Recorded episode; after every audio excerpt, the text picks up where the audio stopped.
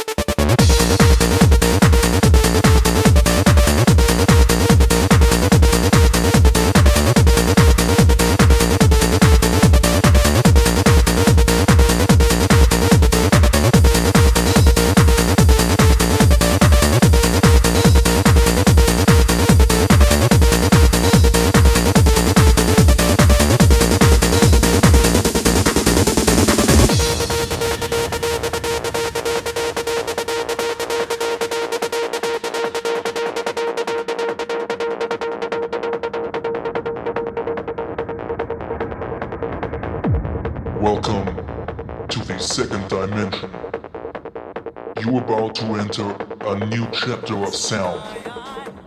Now, you're ready to become a part of Platoon Cherishes.